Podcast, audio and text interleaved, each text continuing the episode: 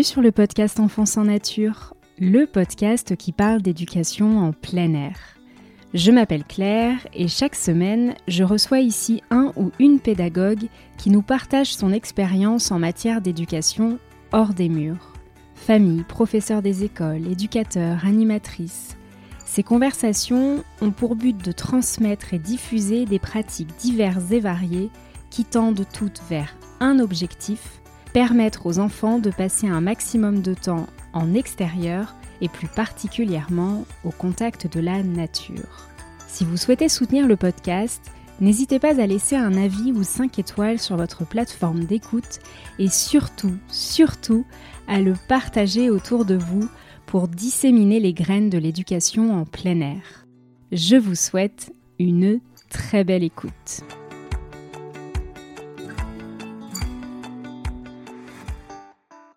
Aujourd'hui, je vous propose un échange avec Amandine, professeure des écoles depuis 15 ans, qui depuis plusieurs années fait classe dehors, une demi-journée par semaine dans un bois et aussi régulièrement que possible dans la cour de l'école.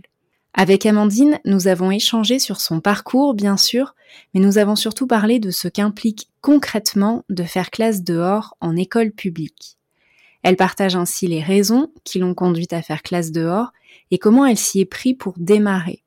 La manière dont elle organise les moments de classe en extérieur entre le déroulé des séances et les outils qu'elle utilise. Les changements aussi qu'elle a pu observer chez les enfants, ainsi que ce que lui apportent ces moments de classe en extérieur. Enfin, Amandine adresse quelques conseils aux enseignants et enseignantes qui souhaitent à leur tour se lancer dans cette belle aventure. J'espère que cet épisode vous plaira et je vous laisse le découvrir sans plus attendre. Salut Amandine Bienvenue sur le podcast. Euh, je suis très contente de te recevoir aujourd'hui, d'autant que tu ouvres les épisodes euh, au sujet de l'école euh, dehors. Donc je suis ravie qu'on aborde ce sujet ensemble aujourd'hui. Merci, merci de, de m'avoir invitée. où est-ce que tu habites Amandine? Et qu'est-ce que tu fais dans la vie? Alors moi j'habite euh, en plein milieu de la France, j'habite dans l'Allier, donc euh, dans la région Auvergne, et je suis professeure des écoles euh, et également directrice d'une école publique de 9 classes. Alors une question que j'aime bien poser dans le podcast avant de rentrer dans le sujet, est-ce que tu veux bien nous dire quel était ton rapport à la nature lorsque tu étais enfant? Quels sont les, souvenirs qui ressortent le plus? Est-ce que il y a eu des périodes, des choses euh, marquantes dans ton rapport avec le vivant alors, je dirais que clairement, je fais partie de la génération qui a un petit peu grandi dehors. Euh, c'est vrai que nous, les écrans, tout ça, ça n'avait pas une place très importante dans nos vies parce que la plupart n'existaient pas. Euh, je passais beaucoup de temps à jouer dehors avec mes sœurs, mes copines, à faire du vélo, à fabriquer des soupes d'herbe. Et c'est vrai que les meilleurs souvenirs d'enfance euh, que j'ai, en fait, euh, ils ont lieu dehors en forêt. Et du coup, la forêt a gardé une place très importante pour moi. C'est vrai que je revois toutes les, les, promenades dominicales que je faisais avec mes sœurs et mes parents, où on avait la chance bah, d'aller en forêt de Troncé, qui est une très grande forêt euh, pas très loin de chez moi. On allait observer les, les chênes jumeaux, on allait patouiller euh, dans, dans, les petites mares, chercher des grenouilles, euh, entendre le brame du cerf. voilà, ça c'est vraiment cette forêt-là. En tout cas, c'est clairement la Madeleine de Proust de ma jeunesse. c'est trop chouette d'avoir pu grandir dans un tel environnement. Ah ouais, c'est clairement une chance, je, je pense. Euh, est-ce que tu veux bien partager le chemin que tu as parcouru jusqu'à présent dans l'enseignement euh, Nous dire depuis combien de temps euh, tu enseignes Quel est le niveau actuel dans lequel tu enseignes Si tu as fait différents niveaux, si tu as fait différentes écoles, histoire qu'on ait un peu une idée de, de ton parcours jusqu'à présent? Alors moi, du coup, j'ai commencé sur l'académie de Créteil, dans le département de la Seine-et-Marne. J'y suis restée six ans. et au cours des six ans, j'ai enfin j'ai voilà j'ai changé d'école tous les ans parce qu'il était très difficile d'obtenir un poste à titre définitif. Et puis finalement au bout de six ans je suis retournée dans mon allié natal. Et euh, depuis mon retour dans l'allier euh, j'enseigne dans la même école euh, donc dans, dans, cette école publique en ville. Et après le niveau j'ai régulièrement changé parce que bah, déjà depuis 5-6 ans je garde je garde mes élèves deux ans donc forcément, ça m'oblige à, changer de niveau. J'ai eu des cycles 3, des cours doubles avec euh, des CE1, des CM2. Euh, voilà, là actuellement, j'ai des CE2 qui étaient donc mes CE1 de l'année dernière. Et, euh, et là, cette année, c'est ma 15e rentrée. Voilà. je commence à faire un petit peu de, un petit peu de parcours. Et du coup, aujourd'hui, si, euh, si on est réunis toutes les deux, c'est parce que tu fais classe dehors, en partie, dans ta, dans ton, dans ta semaine. Euh, comment t'es venue l'envie de faire classe dehors?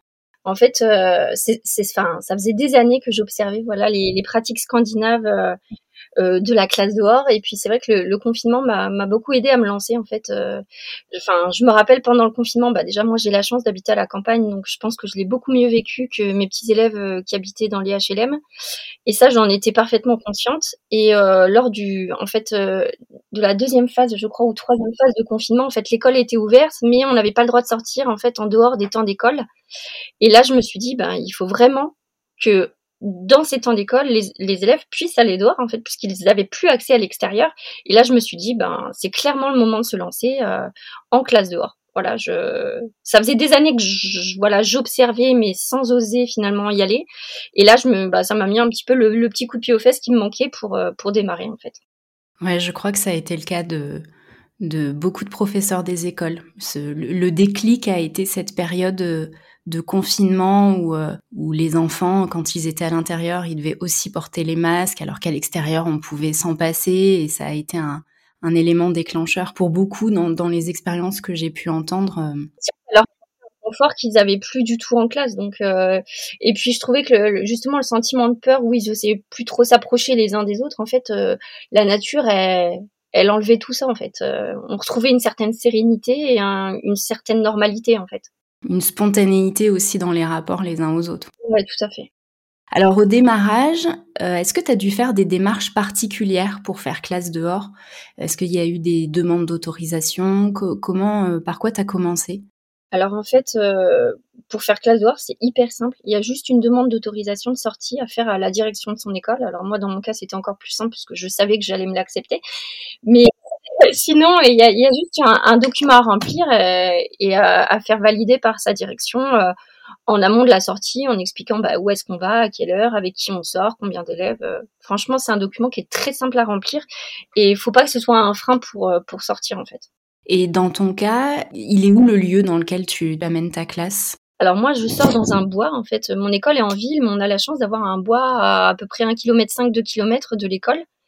Et donc, euh, quand on sort, en fait, on, on va toujours dans, dans ce lieu. J'ai essayé d'autres lieux, mais qui, finalement étaient encore trop urbanisés, des parcs, et finalement, il y avait trop de passages de voitures. Euh, voilà, on va dire que les élèves avaient moins de liberté. Et ce bois, bon, ça nous oblige à marcher presque deux kilomètres, mais, euh, mais finalement, il apporte, il apporte vraiment ce, ce, côté nature que je recherchais et cette liberté de mouvement et de, voilà, des élèves en fait. Est-ce que tu te souviens de ta toute première séance de classe dehors? Alors j'avoue quand j'ai regardé tes questions, sur le coup, je, en fait, ça me paraissait tellement loin parce que c'est déjà la quatrième année euh, scolaire du coup que je sors. Et en fait, ouais, je m'en souviens, c'était une, une, séance qui était hyper cadrée, euh, vraiment plutôt rassurante. C'était presque une séance que j'aurais pu faire dans ma classe, mais en fait, euh, voilà, je l'ai faite dehors. C'était une séance où j'avais distribué des, des lettres à mes élèves et des lettres de l'alphabet, et ils devaient chercher des éléments de la nature qui commençaient par cette lettre. Donc à l'époque, j'avais des j'avais des CP et euh, des CP, CM1, je crois. Et du coup, euh, ils devaient ensuite, une fois qu'ils avaient trouvé l'élément euh, naturel, euh, donc on photographiait pour garder une trace, et après ils devaient se ranger physiquement dans l'ordre de l'alphabet. Voilà, c'était un truc hyper rassurant, très cadré finalement, que j'aurais pu faire n'importe où, mais que voilà, j'ai fait dehors parce que voilà, j'avais envie de sortir et le fait que ce soit hyper cadré, bah moi ça me procurait quand même un certain confort, on va dire. Ouais, ça devait être rassurant. Ouais, voilà. Alors aujourd'hui, dans ton quotidien, dans ta semaine, comment est-ce que tu organises euh, la classe dehors? Est-ce que vous sortez tous les jours ou est-ce que tu fais ça sur des jours en particulier? Alors la, la, vraie séance entre guillemets de classe dehors, c'est-à-dire celle où je me déplace jusqu'au bois, c'est tous les vendredis après-midi. Voilà, depuis le début, j'ai commencé. C'est toujours le vendredi après-midi, parce que ça me permet de clôturer ma semaine euh, de façon plus sereine. C'est souvent des temps qui en classe euh, bah, sont plus compliqués parce que les élèves, voilà, ils ont la fatigue de toute la semaine. Euh, il y a souvent plus d'agitation et voilà, ça c'est calé. C'est tous les vendredis après-midi. Le seul, voilà, les seuls freins qui font que je ne sortirai pas, c'est le vent ou l'orage. Sinon, qu'il pleuve, qu'il neige, voilà, on sort par tous les temps. Et après, dans ma semaine, je rajoute aussi des séances que je peux faire dans la cour de l'école qui sont dehors mais pas au bois. Et euh, là, en fonction des, enfin là, c'est un petit peu variable en fonction du programme de ma journée. Euh, ça peut être de la lecture dehors, euh, de la conjugaison. Voilà, ça c'est très variable d'une semaine à l'autre. Mais dès que je, dès que je peux caler des séances en plus dehors, même si c'est dans la cour, en fait, je le fais. Et est-ce que tes séances, elles présentent un déroulé particulier? Alors en fait, donc, bah, les séances, elles commencent toujours forcément par le trajet. Donc ça, c'est quand même un temps que j'affectionne particulièrement, même si voilà, ça dure à peu près 2 km. En fait, c'est un temps qui est vraiment privilégié avec les élèves, euh, parce que du coup, je vais pouvoir aller discuter en fait avec euh, chacun d'entre eux. Ça me permet vraiment de les voir euh, sous un autre angle et vraiment de parler à l'enfant et pas à l'élève en fait. Et ça, c'est hyper important, je trouve, pour vraiment créer du lien avec ses élèves. c'est un moment privilégié, voilà. Et ensuite, une fois qu'on arrive au bois, en fait, ça, voilà, ça se présente un petit peu toujours de la même façon. De la même façon. Je leur demande de prendre quelques minutes où ils peuvent s'asseoir euh, ou pas, s'isoler. Enfin voilà, ils se placent où ils veulent. Et par contre, la consigne, c'est toujours la même. C'est je veux qu'ils prennent un temps pour observer ce qui a changé pour sentir, pour ressentir le moment et euh, voilà pour accueillir un petit peu toutes les émotions qui peuvent euh, les traverser, prendre le temps d'écouter les bruits qu'ils peuvent euh, qu'ils peuvent entendre, prendre le temps de sentir les nouvelles odeurs parce que parfois bah, il a plu donc il y a des odeurs différentes. Parce que là ça commence avec le début de l'automne donc bah voilà l'odeur du sous-bois est beaucoup plus forte que que les, les fois précédentes. Donc toujours ils ils prennent ce temps Ensuite, on prend un petit temps, bah voilà, pour euh, pour que chacun puisse exprimer ce qu'il ce qu'il a ce qu'il a ressenti, ce qu'il a observé, et ensuite un temps d'activité un petit peu dirigé ou pas, en fait, ça dépend des fois. Euh, ça peut être donc des activités que j'ai prévues, ou alors, bah, il s'est passé un truc, on a vu quelque chose sur le trajet, et là, euh, là en fait, ça, ça modifie complètement le cours de la séance et on va partir là-dessus. Et la séance de classe d'or va se terminer par un temps de gratitude ou de bilan. En fait, soit on a envie d'exprimer une gratitude sur le temps de classe dehors, soit on a envie de faire un petit bilan pour euh, dire voilà ce qu'on a appris, parce que c'est vrai que des fois comme on est en jeu libre, ils se rendent pas, ils se rendent pas toujours compte qu'ils ont appris quelque chose, et donc c'est à, à, moi en tant que pédagogue de leur faire verbaliser qu'ils ont quand même appris quelque chose en fait, pour qu'ils comprennent que c'est toujours une séance d'apprentissage quoi qu'il arrive. Euh, d'un point de vue pratique, tu es la seule adulte quand tu vas au bois avec tes élèves? Alors non, je sors toujours accompagnée. Euh, je suis sortie quelques fois pas accompagnée, mais c'est vrai que c'est toujours plus confortable d'être au moins deux. Ne serait-ce que bah voilà, s'il y a un accident, euh, c'est voilà, c'est plus confortable d'être deux. Hein. C'est vrai qu'on, d'autant que quand on est le seul adulte garant, voilà, hein, enfin on peut trébucher, euh, c'est toujours un petit peu plus compliqué. Euh. Même si en proche école, on a l'autorisation de sortir tout seul. Oui, comme tu dis, c'est au cas où il y ait à un moment donné une blessure, c'est sûr que c'est plus confortable pour les adultes euh, d'être euh, deux que seuls à gérer le groupe et euh, la blessure. Ça m'est arrivé il n'y a pas très longtemps, je sortais seule et, j'ai dû appeler les pompiers parce qu'un élève a, fait un malaise. Donc c'est là que je me suis dit que finalement je ne sortirai plus seule. Voilà. Après, c'était un malaise sans gravité, euh, voilà. Enfin, mais c'est vrai que c'était pas simple de gérer et l'élève, le mettre en PLS parce que voilà, il était, il avait perdu un petit peu connaissance et euh, gérer les élèves qui finalement étaient stressés de le voir dans cette posture-là. Euh, voilà. Donc je me, je, je sortirai plus seule. Où est-ce que tu trouves l'inspiration pour construire tes séances de classe dehors? Est-ce que tu as des outils particuliers, des, des ressources sur lesquelles tu t'appuies? Qui sont différentes de celles que tu peux euh, utiliser quand tu fais classe euh, en intérieur? Alors euh, c'est vrai qu'au début je me suis beaucoup basée sur l'école à ciel ouvert, que j'en parle beaucoup d'ailleurs sur sur ma page Instagram. C'est pour moi le livre le plus rassurant pour démarrer parce qu'il va proposer plein de séances, à la limite presque des séances qu'on pourrait faire dans sa classe mais qui sont transposables dehors et donc qui sont très rassurantes pour démarrer.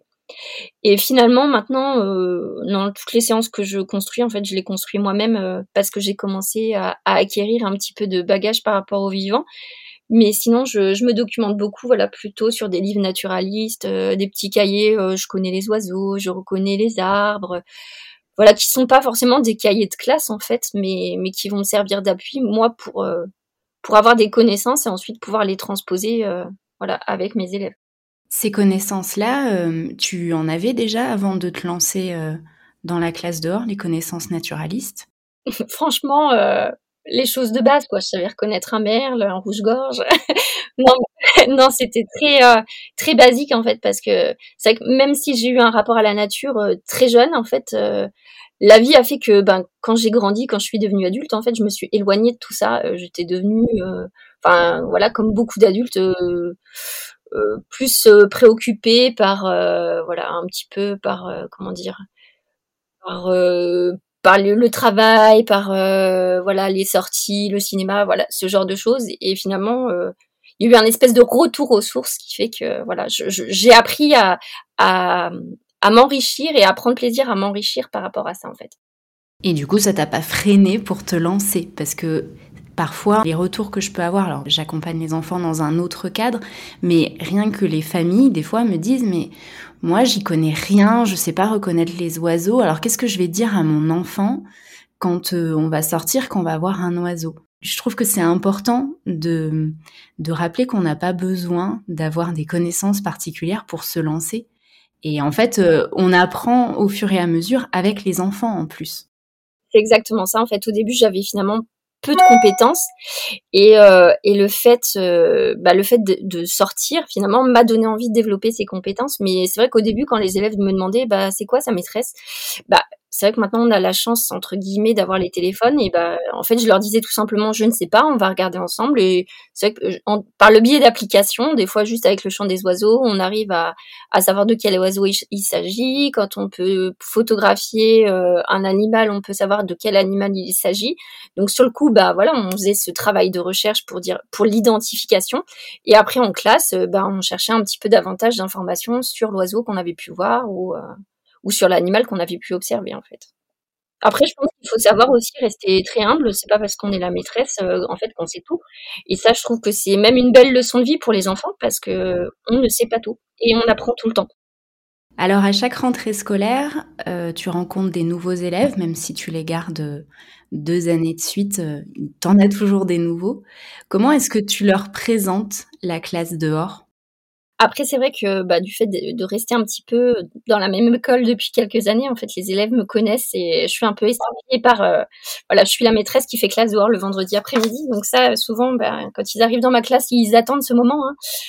Euh, les premières séances de classe dehors, elles sont vraiment basées sur l'observation, sur l'appropriation de l'espace le fait d'apprendre à être dehors parce que bah, c'est un apprentissage hein, des fois il pleut c'est pas toujours très agréable mais il faut avoir envie de dépasser ce moment où bah c'est pas agréable et finalement on va quand même prendre plaisir à être dehors parce qu'on va voir des choses qui vont nous rendre euh, heureux.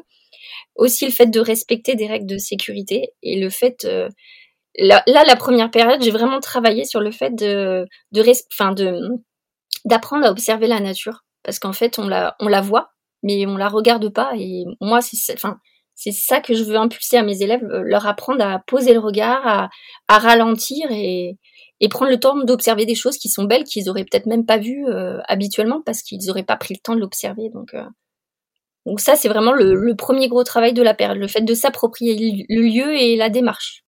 Et par rapport au cadre, parce que ça fait aussi partie des fois des peurs des enseignants, le fait de, de sortir, d'être dehors. Dans les pratiques, finalement, les enfants apprennent euh, que quand on sort de la classe, c'est pour la récré, c'est pour un temps de jeu. Et donc, euh, très souvent, les enseignants ont certaines peurs par rapport au cadre. Ils se disent que les enfants vont, ne vont être que dans le jeu, vont considérer ça comme étant du jeu. Comment est-ce que tu amènes les choses, toi, pour euh, que les enfants intègrent que ça reste une séance de classe Au moment où je leur dis on va aller dehors, en fait, je dis tout le temps systématiquement on va aller travailler dehors. À aucun moment je leur dis on va au bois. En fait, je leur dis on va aller travailler au bois. Et je pense que le fait de verbaliser tout le temps, euh, d'avoir tout le temps cette compétence de travail, en fait, ils, j'ai pas le sentiment qu'ils se disent qu'ils vont pour jouer. Et puis, on est quand même dans, une fois qu'on arrive au bois, même si sur le trajet c'est un petit peu plus relâché parce qu'on discute, parce qu'on est dans une posture un peu plus, enfin un peu plus de lâcher prise. Au moment où on arrive au bois, je suis quand même dans une posture d'enseignante. Je suis, enfin, je veux dire, euh, le vocabulaire que j'utilise est très précis. Les consignes que je vais donner, je, je réclame quand même l'écoute. On est quand même dans une posture d'élève. Et donc ça, je pense que, enfin, en fait, Ouais, j'irai dès la deuxième séance, ils ont compris qu'on est là pour travailler. Et puis voilà, euh, les premières séances sont quand même très guidées. Donc, euh, donc ça leur permet de voir qu'il y a vraiment un vrai travail. Et comme après, en, fin de, en fin de séance, on verbalise aussi ce qu'on a appris, je pense même pas qu'ils s'imaginent qu'on est en train de jouer ou. Et après, que quand on est en sport, par exemple, on, enfin, on travaille dehors, mais on fait du sport dehors. On n'est pas forcément en récréation dehors. Donc. Euh... Pour ce qui est des familles, euh, comment est-ce qu'elles accueillent ton approche pédagogique? Est-ce que tu as des questions récurrentes qui te sont posées à chaque rentrée scolaire? Est-ce que tu as des, tu entends des craintes euh, de, de la part des parents? Alors c'est vrai, bah quand c'est toujours le, la première rentrée où j'accueille leurs enfants dans ma classe, la deuxième rentrée non plus du tout, mais la, la première rentrée que où j'accueille les enfants dans ma classe, c'est vrai qu'à la réunion de rentrée, donc qui se passe, moi j'essaye de faire ça la première semaine puisque je sors euh, dès la première semaine, donc euh, j'essaye d'avoir une, une approche très détaillée. Déjà, il y a des photos pour leur montrer ce que j'y ai pu faire euh, les années précédentes. Euh, je leur parle vraiment des apports pédagogiques que cela peut avoir sur, euh, sur leurs enfants, les apports aussi psychologiques et physiologiques. Et c'est vrai que là, je commence quand même à avoir un petit peu de recul par rapport à ma pratique. Et c'est vrai que, bah, par exemple, quand je leur dis, voilà, ça renforce le système immunitaire, je veux dire, ça, c'est quantifiable. Quand je regarde mon cahier d'absence, mon cahier d'appel, mes élèves ne sont quasiment jamais absents. Alors, est-ce que c'est une coïncidence ou pas? Moi, je ne crois pas. Et enfin voilà, je détaille vraiment tout. Et c'est vrai qu'au cours de l'année, comme on utilise l'application Classly, en fait, ils ont des photos. Enfin, chaque séance de classe dehors, c'est vrai qu'il n'y a pas forcément un support écrit, même euh, très rarement. Mais comme ils ont les photos tous les vendredis soirs, ils voient ce qu'on a fait en classe dehors et je prends le temps d'expliquer ce qui a été appris parce que les photos, des fois, ça, c'est pas assez explicite. Je pense que, je pense que ça va. Et après, ce qui peut faire peur aux parents, clairement, c'est le froid et la pluie, le mauvais temps. Euh, et à ce moment-là, je leur explique toujours qu'en fait, il n'y a pas de mauvais temps, il y a juste des mauvaises tenues. En fait, si on est bien équipé, en fait, on n'a pas froid, même si euh, bah, je vais privilégier des activités où on bouge un peu plus, on n'a pas froid. Voilà, si on est bien équipé, on n'a pas froid. Donc, euh, je leur demande toujours un petit, un petit sac à dos avec une tenue particulière pour le jour de classe dehors. Et puis, c'est vrai qu'après, finalement, au fur et à mesure de l'année, non, les parents font confiance et, et voilà, n'ont pas du tout peur. Ouais, j'allais justement te poser la question de l'équipement. Ce sont les familles qui fournissent euh, l'équipement. Les, enfants arrivent le vendredi avec tout ce qu'il faut. C'est pas toi qui, c'est pas l'école qui fournit les équipements. Alors, ce serait illusoire de se dire que toutes les familles jouent le jeu. Hein, clairement, euh, c'est pas le cas. Euh, après, moi, je demande aux familles, je demande un sac à dos, une gourde. Euh, voilà, euh, s'il fait froid, je leur demande une écharpe, un bonnet, mais au même titre que si on allait en récréation. Et les jours où il a plu, je demande des bottes, ou s'ils n'ont pas de bottes, je demande juste une paire de chaussettes de rechange. Après, j'ai un stock que j'ai récupéré de mes enfants parce que voilà ils ont grandi et c'est vrai que j'ai un petit stock de, de bottes de de de kawaii de de paires de baskets de rechange. Et là cette année aussi la petite nouveauté c'est que on, on, a décidé de, de, de financer avec la coopérative scolaire de l'école euh, l'achat de combinaisons exprès pour la classe dehors. Et, donc comme j'en ai commandé euh, 31 là j'ai de quoi équiper tous mes élèves et au moins je suis sûre que tous les élèves sont bien équipés euh, mais voilà, ça c'est récent. Enfin là, c'est la quatrième année de classe dehors. Les trois années précédentes, euh, je me débrouillais avec euh, avec ce qu'on avait. Après, c'est vrai qu'il faut pas hésiter à aller. Euh, les enfants changent tellement souvent de vêtements qu'il y a toujours des gens qui sont prêts à donner des vêtements qu'ils n'utilisent plus. moi, dans le cadre de l'association, c'est ça, c'est que du don. On a toujours, on demande aux familles d'équiper les enfants, mais parfois il y a des oublis ou euh, le temps euh, change et donc on a toujours un petit stock de vêtements et ce sont des vêtements qui nous ont été donnés de dépannage et euh, c'est vrai qu'on n'a pas besoin d'investir au départ dans des dans des super combinaisons ça, ça peut venir plus tard et puis ça permet aussi de de voir finalement à quel moment on a vraiment besoin d'être bien équipé euh, parce que euh, typiquement au printemps et à l'automne, quand il fait doux, on n'a pas forcément besoin, même si le temps est humide, on n'a pas besoin d'être couvert de la tête aux pieds. On peut aussi accepter d'avoir les vêtements un peu mouillés tant qu'on a un change derrière. des vêtements techniques, c'est pas nécessaire à chaque fois, quoi. Non, pas du tout. Et puis, enfin, c'est vrai que là, les trois années précédentes, j'ai fait 100. Et là, l'idée, c'était que j'avais aussi d'autres collègues qui avaient peut-être envie de se lancer. Et donc, je me disais qu'en qu'en ayant des combis, justement, ça, ça les freinerait peut-être moins. Voilà. Euh, et après, voilà, comme on a neuf classes, les 31 combis, voilà, l'idée c'est que ça puisse être partagé, quoi. Mais c'est vrai qu'entre les oublis de Kawaii à l'école, enfin, il y a tellement d'élèves qui oublient leurs blousons et qui viennent jamais les chercher. En fait, il y a toujours du stock dans les écoles de, de blousons, de voilà. Et justement, puisque tu en parles, euh, tes collègues, est-ce qu'elles euh, font classe dehors aussi? Alors euh, au début, donc j'étais la seule à me lancer, et puis après ma collègue du dispositif Ulysse a, suivi. En fait, très rapidement, elle a suivi, et donc elle aussi, ça, doit être, ça, elle, ça doit être sa troisième année, je crois, de classe dehors. Et là, j'ai des nouvelles collègues aussi qui commencent à, aller dans la cour, à se dire ah bah tiens, pourquoi pas, est-ce qu'une fois je pourrais t'accompagner. Donc ben, je suis super contente de voir que l'idée, l'idée se répand en fait. Et puis ça, c'est vrai c'est souvent une demande des, enfants des autres classes, en fait. Quand ils nous voient sortir, bah, c'est vrai que mes voisins de classe, quand le vendredi après-midi, ils me voient sortir, euh, c'est vrai qu'au moment du, du conseil d'élèves, ou voilà, ce qui est un conseil coopératif, souvent, il y en a qui demandent, ouais. Qu'est-ce que ça t'apporte, toi, de faire classe dehors? Euh, Clairement, bah, un bien-être. Euh, déjà, moi, en tant que personne, j'aime beaucoup être dehors. Enfin, c'est un besoin, pour moi, c'est viscéral. Il n'y a pas une semaine où, enfin, même, je veux dire, à titre personnel, il faut que j'aille dehors. Euh, c'est comme ça. Enfin voilà, je, je, ressens ce besoin. Et puis c'est vrai que dans ma pratique enseignante, euh, ça m'apporte une posture qui est complètement différente par rapport à mes élèves voilà, je suis plus dans une posture d'accompagnement, d'observation finalement et de, lâcher prise. Hein. Mais ça, c'est venu avec euh, avec les années, on va dire, parce qu'au début, j'étais pas du tout dans le lâcher prise, j'étais plus dans le contrôle parce que ça me faisait un peu peur, mais pas trop. Et, euh, et puis c'est vrai que par rapport aux élèves, bah, je suis beaucoup plus sereine, euh, beaucoup plus proche d'eux, voilà, avec le, le, temps de trajet, fait que ben j'apprends j'apprends des choses sur l'enfant et pas que sur l'élève, et ça c'est vraiment chouette. Et puis, euh, ben, je pense que quand on fait classe dehors, c'est parce qu'on aime la nature et on est sensible aussi à la nature. Et le fait de me dire que je les accompagne dans une posture de futur adulte qui sera certainement différente de certains adultes que je peux voir aujourd'hui, en fait, ça me, ça me réconforte. Je me dis, ben voilà, tout n'est pas perdu. Eux, je sais que plus tard, euh, ils auront un, un rôle, ils, deviendront des adultes meilleurs et je suis convaincue qu'ils ils feront leur part par rapport à l'environnement. Et déjà, je vois par rapport à leurs parents, des fois, ils, ont des petites remarques ou ils ont une sensibilité par rapport aux déchets qui, traînent par terre. Enfin, il y a aucun de mes élèves qui jette un déchet par terre. Et ils sont même choqués quand ils voient des déchets par terre. Ce qui n'est pas forcément le cas des élèves d'autres classes parce qu'ils n'ont pas appris à aimer la nature. Donc, euh, quand on n'aime pas la nature, en fait, on la respecte beaucoup moins. Alors que quand on a appris à l'aimer, à, la chérir, je pense qu'on on a beaucoup plus à cœur d'en prendre soin, en fait. Et chez les enfants, étant donné que tu as eu une expérience finalement d'une dizaine d'années où tu pratiquais pas la classe dehors et maintenant tu as ton bagage de quatre années, est-ce que tu observes une différence dans les apprentissages des enfants, dans leur posture à eux? On parle souvent de la posture de l'adulte, mais est-ce que toi, tu as vu une évolution euh, dans tes élèves autre que euh, cette, euh, cet amour pour le vivant, pour la nature qui, qui porte en y étant plongé, euh, mais plus par rapport aux apprentissages, à, à, leur, à leur attitude en classe? Alors je dirais que c'est difficile de savoir si c'est que la classe dehors ou le fait aussi de travailler en classe flexible et donc te permettre j'ai une posture qui est complètement différente de l'élève.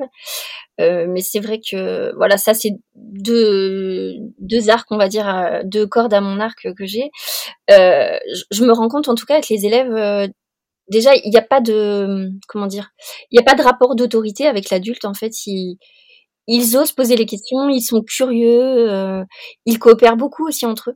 Enfin, je trouve que, enfin, en fait, je, ne gère jamais de conflit dans ma classe. Non pas que les élèves soient tous parfaits et qu'il n'y ait pas de... Enfin, en fait, ils apprennent à s'aimer les uns des autres et ils apprennent à s'entraider. Et ça, je suis persuadée que le fait d'aller en classe dehors, euh, d'avoir souvent le dépassement de soi, ils n'ont pas peur de l'erreur, tout ça. Enfin, ils y vont et, ça, je pense que je pense que ça ça a joué sur euh, sur leur posture.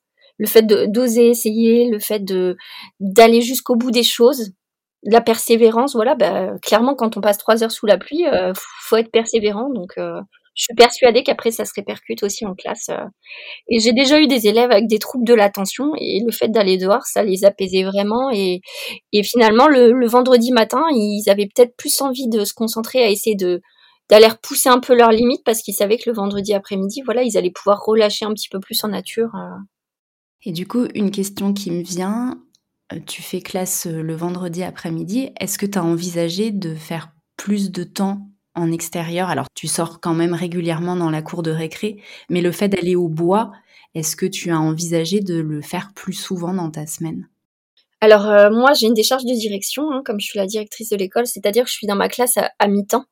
Donc euh, euh, quand quand c'est la fin de l'année qui fait voilà que que je sais que j'ai bien avancé dans mon programme, je me permets d'y aller à la journée par exemple. après non non parce que je me dis deux jours que j'ai que deux jours finalement dans ma classe euh, à temps plein. Et c'est vrai que le matin, euh, je, je, fais vraiment les apprentissages fondamentaux et j'ai besoin de certains outils que je pourrais pas utiliser en classe dehors. Donc euh, pour l'instant non. Peut-être si j'avais ma classe à temps plein, je pense que oui, clairement, je sortirais au moins deux après-midi dans la semaine, peut-être une journée entière même. Mais là, c'est vrai que le fait d'avoir une décharge de direction, ça complique un petit peu les choses. Est-ce que tu rencontres des difficultés dans ton quotidien de classe dehors que tu ne rencontres pas forcément quand tu fais classe euh, à l'intérieur? Non, je dirais que c'est plutôt l'inverse en fait.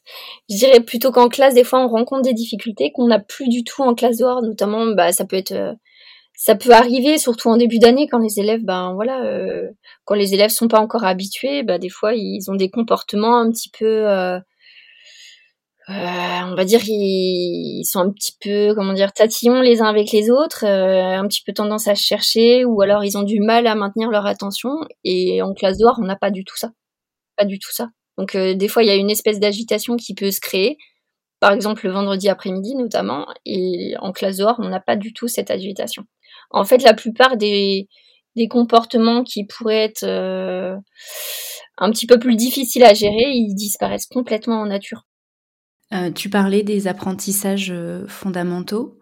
Quand tu as commencé à faire classe dehors, est-ce que euh, tu as eu des retours de personnes qui travaillent dans l'éducation nationale sur la place de ces apprentissages fondamentaux par rapport à l'école dehors C'est une question qui est récurrente, le fait de, pouvoir appliquer le programme en étant dehors. est-ce que tu as entendu, est-ce que tu as eu des retours à ce niveau-là et, toi, quel est ton positionnement par rapport à ça? Après, certains apprentissages fondamentaux, euh, enfin, ils peuvent avoir lieu dehors. par exemple, quand on est sur des exercices de lecture, j'ai même déjà fait de, de l'analyse grammaticale dehors et ça fait partie des apprentissages fondamentaux. Donc euh, ça, c'est pas forcément un frein. Et puis euh, c'est vrai que au niveau de l'éducation nationale, euh, non, c'est pas du tout. Enfin, au contraire, je pense que l'éducation nationale est plutôt en train d'essayer de promouvoir cette pratique pédagogique. Et j'ai même un inspecteur qui était venu avec moi en classe dehors pour voir un petit peu comment ça se passait. Et son retour était plutôt positif. En fait, je pense pas qu'il y ait des craintes euh, par rapport au programme, surtout que maintenant les programmes ont été modifiés, on travaille vraiment sur une pensée de cycle. Voilà, on dit qu'on a trois ans pour acquérir des compétences à chaque fois, donc euh, je pense qu'on est moins pressé par le temps qu'il y a quelques années en fait. Tu es, euh, il me semble, très investi dans le réseau Classe dehors qui se met en place justement au sein de l'éducation nationale, puisque comme tu le dis, il y a une véritable démarche aujourd'hui pour euh, intégrer ces temps en extérieur. Est-ce que tu peux nous dire ce qui se passe concrètement? Quels sont les réseaux? Quels sont les outils euh, vers lesquels des professeurs des écoles peuvent se tourner si ils et elles ont envie de se lancer dans la classe dehors sans trop savoir par quoi commencer?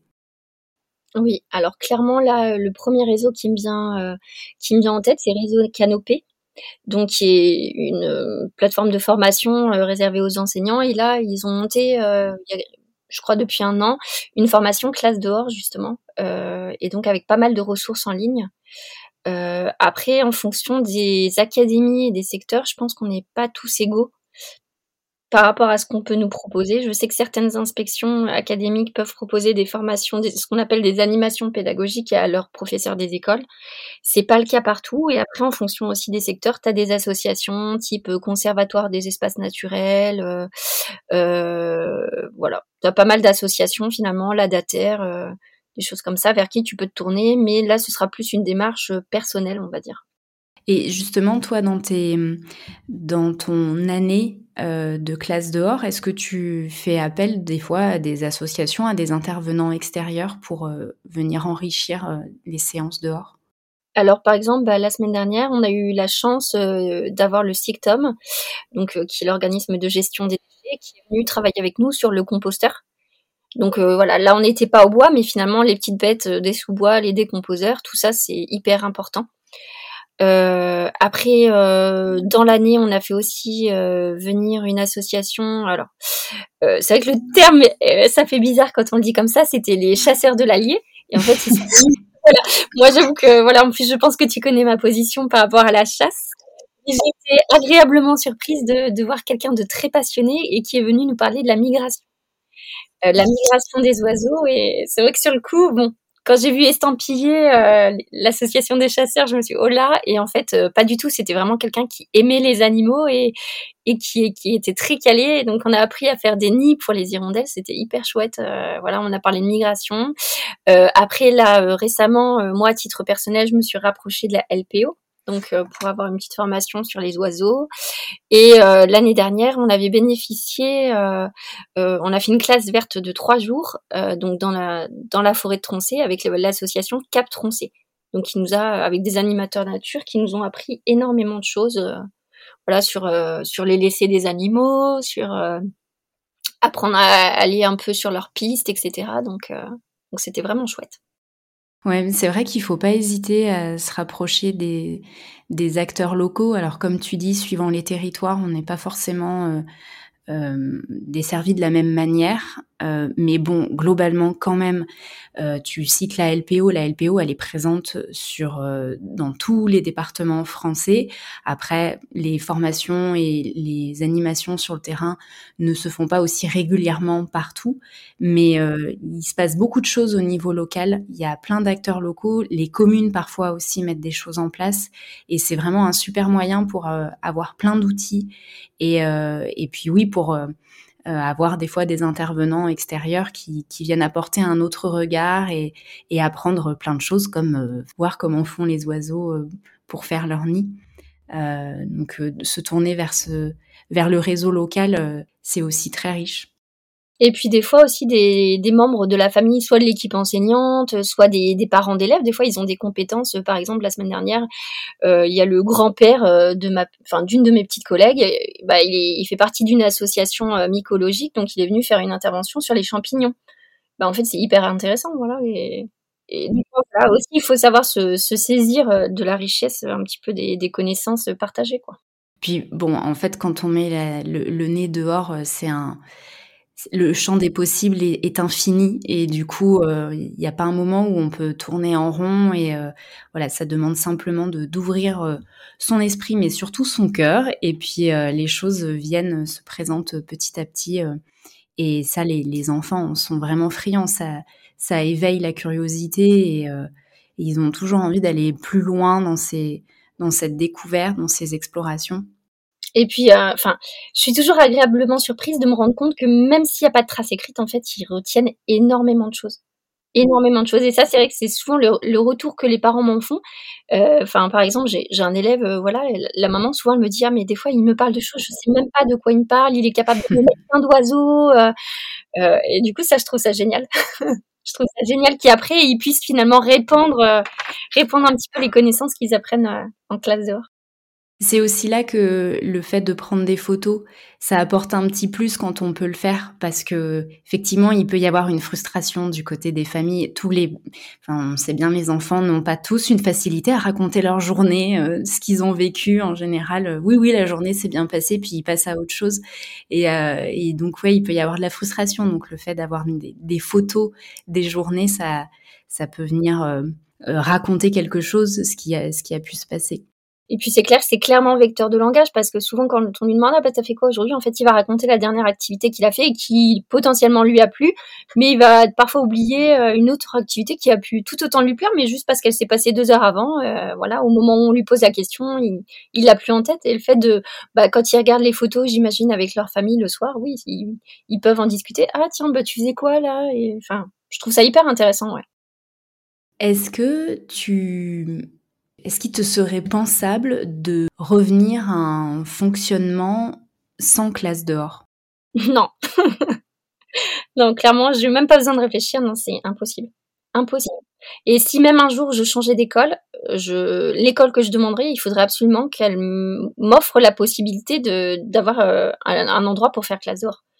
Si, enfin, je sais que si un jour je changeais d'école, je regarderais sur la carte où est-ce que je peux faire classe dehors, parce que voilà, quelque chose, euh, non, non, impossible. Et alors, euh, puisque tu, tu, sors un peu aussi dans la cour de l'école, pour les écoles dans lesquels il est difficilement possible, il n'y a pas un bois accessible euh, à côté, voire même pas de parc. Dans les environnements très urbanisés, c'est c'est parfois difficile. Je pense notamment avec les les plus jeunes euh, en maternelle, euh, marcher longtemps, au-delà d'un quart d'heure, ça commence déjà à, à, peser un peu sur le sur la journée pour les petits. Est-ce que faire classe dans la cour de l'école, c'est possible pour toi? Euh, qu'est-ce que tu pourrais dire à une personne qui se freinerait par rapport à ça? Au contraire, il faut pas hésiter même à démarrer comme ça. Si on a un petit peu peur du côté de, enfin, du trop de liberté que pourrait apporter le fait d'être dehors et pas dans un milieu fermé entre guillemets, c'est que le fait de démarrer dans la cour, c'est euh, c'est une bonne alternative. Et en fait, même si la cour est peu végétalisée, enfin moi la cour, euh, Dans l'école où je suis, euh, tout est très bétonné. Euh, il y a juste un petit espace d'herbe. Euh. Enfin voilà, moi je suis dans une école de ville, pas loin des, enfin des HLM, donc l'école, enfin c'est une grande école de ville. Mais en fait, du, du vivant, il y en a partout. Enfin, même si on est en ville, enfin des chants d'oiseaux, on en écoute, des petites bêtes, on peut prendre le temps de les observer, on peut travailler avec de l'eau, des transvasements, des les états de l'eau. Enfin, en fait, il y a toujours des choses à faire, toujours des choses à faire en rapport avec la nature, même si on est dans un espace très urbanisé. Euh, voilà, des petites bêtes, il y en a partout. Il faut juste prendre le temps de, les observer, en fait. Oui, et comme tu le disais tout à l'heure, d'apprendre aux enfants à observer. Parce que quand on passe à toute vitesse, euh, on ne peut pas les voir, ces choses-là. C'est ça, et puis c'est vraiment, je trouve, au-delà même voilà, de, de l'espace naturel ou non, c'est vraiment une posture de, enfin, de slow life. Hein. On prend le temps de ralentir et on prend le temps de d'accueillir le moment. quoi. C'est finalement ça qui ressort le plus euh, de, de tout ce que j'ai pu dire, je pense. Est-ce que en parlant comme ça, il y a d'autres choses qui te sont venues que tu aimerais partager? Je pense, euh, enfin, si juste je pouvais donner un conseil aux collègues, en fait, euh, bah, il faut y aller, il faut essayer. Des, peut-être la première fois ça va pas marcher, peut-être que la séance elle va pas se dérouler comme c'était prévu, mais en fait c'est pas grave au même titre qu'on dirait à nos élèves, tu as essayé, c'est bien. Et ben, je dirais la même chose aux collègues. En fait, on, on essaye, ça marche pas, ben on réessaye et jusqu'à ce qu'on se sente suffisamment à l'aise euh, pour y aller sereinement en fait, parce qu'au début on va être un peu angoissé, donc euh, le fait d'être angoissé, ça va jouer aussi sur la posture des élèves. On va faire des choses peut-être très cadrantes parce que ça nous rassure, et ben très bien. En fait, on y va et puis petit à petit, on lâche prise et et puis finalement, au bout de quatre ans, ben on lâche euh, beaucoup prise et c'est mieux faut le voir comme un vrai processus en fait. Exactement ça en fait c'est c'est une évolution déjà à titre personnel parce que même si on va le faire pour nos élèves euh, bah ça va forcément modifier notre posture et professionnelle et pas que professionnelle. Ça va forcément changer notre regard enfin le regard qu'on pose sur le monde en général. Ça c'est clair et enfin et c'est bien c'est bien. Après, il faut être prêt à s'engager dans une démarche où on, on va se métamorphoser, et puis des fois ça va pas marcher, il y aura voilà des, des essais infructueux, mais mais faut continuer. Et puis des fois, bah voilà, moi l'autre jour, euh, c'est pourtant ma quatrième année, bah quand j'ai dû faire venir les pompiers pour la première fois, euh, ça m'a fait quelque chose. Et, mais voilà, je la semaine d'après, on est quand même sorti, euh, voilà, la vie continue et ça s'est bien soldé, donc tout va bien. Ouais, ça fait partie des expériences. Voilà. C'est ce que j'ai dit à mes élèves. Ben voilà, ce que ça nous a appris, c'est que vous avez vu qu'importe la situation, vous pouvez me faire confiance. Euh, la situation a géré comme il a été gérée comme il se devait, et donc voilà, tout va bien. Bon bah écoute Amandine, euh, un grand merci pour euh, ce partage d'expérience. J'espère que ça donnera envie à, à d'autres enseignants, enseignantes de se lancer à leur tour et comme tu le dis, de manière très simple avec euh, pas grand chose et, euh, et, petit à petit euh, le l'enseignement se construit, évolue et je pense que comme tu le dis si bien, ça enrichit humainement, ça enrichit les relations avec les enfants qui ne sont plus que des élèves, mais qui reviennent aussi des enfants, comme tu le disais tout à l'heure. Mais je te remercie en tout cas pour l'invitation. C'était un très beau moment. Merci beaucoup. Merci à toutes et à tous pour votre écoute. J'espère que cette discussion vous a plu et qu'elle éveille en vous une certaine curiosité pour l'éducation en plein air, voire même peut-être une envie de militer pour qu'elle se répande davantage. Pour en savoir plus sur mon invité du jour, je vous invite à vous rendre sur le site pédagogieduvivant.fr. Vous y trouverez toutes les infos à son sujet, ainsi que ses recommandations pour aller plus loin dans cette exploration. Si cet épisode vous a plu, n'hésitez pas à le partager autour de vous et à laisser un avis sur votre plateforme d'écoute. Cela m'aide beaucoup à développer davantage le podcast. Sur ce, je vous donne rendez-vous la semaine prochaine pour un nouvel épisode et n'oubliez pas, sortir, ça n'est que du kiff. Allez, ciao ciao, à bientôt.